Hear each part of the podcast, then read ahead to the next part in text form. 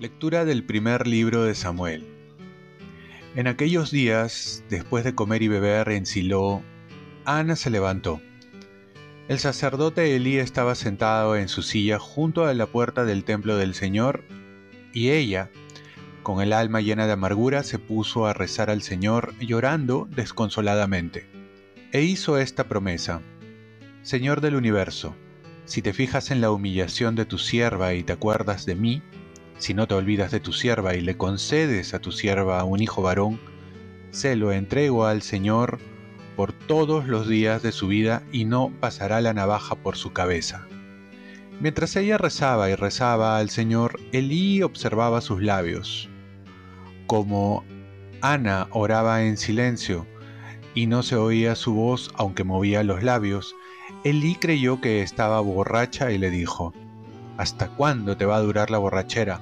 a ver si se te pasa el efecto del vino.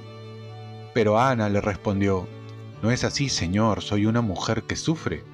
No he bebido vino ni licor, sino que desahogo mi alma ante el Señor. No creas que esta sierva tuya es una mala mujer, pues he hablado así por mi gran congoja y aflicción. Entonces Elí le dijo, Vete en paz, que el Dios de Israel te conceda el favor de lo que has pedido. Ana respondió, que pueda favorecer siempre a esta sierva tuya. Luego se fue por su camino, comió y su semblante ya no fue el mismo. A la mañana siguiente madrugaron, adoraron al Señor y regresaron a su casa en Ramá. Llegados a su casa de Ramá, el Caná se unió a su mujer Ana y el Señor se acordó de ella. Ana concibió, dio a luz un hijo y le puso por nombre Samuel, diciendo, Al Señor se lo pedí. Palabra de Dios. Salmo responsorial. Mi corazón se regocija en el Señor. Mi corazón se regocija en el Señor. Tengo la frente erguida gracias a mi Dios. Mi boca se ríe de mis enemigos porque tu salvación me ha llenado de alegría. Mi corazón se regocija en el Señor. El arco de los valientes se ha quebrado y los vacilantes se ciñen de vigor. Los satisfechos se contratan por un pedazo de pan y los hambrientos dejan de fatigarse. La mujer estéril da a luz siete veces y la madre de muchos hijos se marchita. Mi corazón se regocija en el Señor. El Señor da la muerte y la vida, hunde en el abismo y levanta de él. El Señor da la pobreza y la riqueza, humilla y también enaltece. Mi corazón se regocija en el Señor. Él levanta del polvo al desvalido y alza al pobre de la miseria para hacerlo sentar con los príncipes y darles en herencia un trono de gloria. Mi corazón se regocija en el Señor. Lectura del Santo Evangelio según San Marcos. En aquel tiempo, Jesús y sus discípulos entraron en Cafarnaúm, y al llegar el sábado entró en la sinagoga y se puso a enseñar. La gente se asombraba de su enseñanza, porque les enseñaba con autoridad y no como los escribas. Estaba precisamente en la sinagoga un hombre que tenía un espíritu inmundo y se puso a gritar, ¿Qué tenemos nosotros contigo, Jesús Nazareno? ¿Has venido a acabar con nosotros? Sé quién eres tú, el Santo de Dios. Jesús lo increpó cállate y sal de él. El espíritu inmundo lo retorció violentamente y dando un grito muy fuerte salió de él. Todos se preguntaron estupefactos, ¿qué es esto? una doctrina nueva enseñada con autoridad.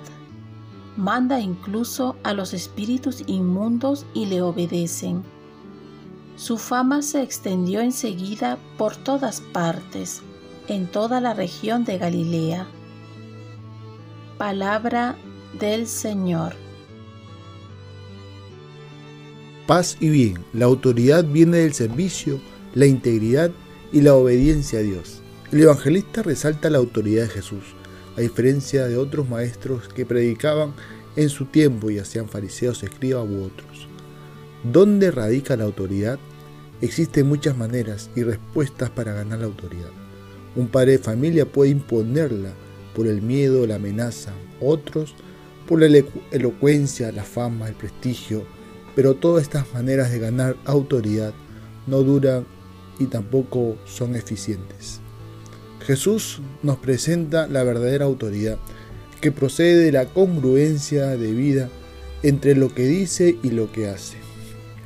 El hacer es la prueba de lo que decimos. La integridad es una fuente de autoridad que no necesita propaganda o fuerza. También se adquiere la autoridad a través del servicio. Yo he venido a servir y no a ser servido, va a decir Jesús. Nuestros padres en su mayoría tienen autoridad por el servicio que hacen. Y así podemos encontrar profesores, profesionales, amistades que se ganan la autoridad porque están al servicio de los demás. En otras palabras, cuando uno ama, sirve. Y cuando uno sirve, gana autoridad. Por último, la autoridad también viene de la obediencia. Esto es lo que vemos claramente en Jesús. No vino a ser servido, sino a servir. Y es que siempre buscó la voluntad del Padre. No buscaba su gloria ni su fama, sino que todo lo retribuía a su Padre. Porque la voluntad de Dios es que todos se salven y sobre todo que todos encuentren la felicidad, encuentren su dignidad. Y para esto vino Jesús. ¿Qué es esto? ¿Una doctrina nueva? Es lo que dice en el Evangelio. Pues se puede decir que es la doctrina del amor, que se expresa en los más necesitados y marginados. La caridad fraterna es el lenguaje del cristiano que nos enseñó Jesucristo. Oremos, Virgen María, ayúdame a vivir con la autoridad que viene del servicio, de la caridad y de la obediencia. Ofrezcamos nuestro día.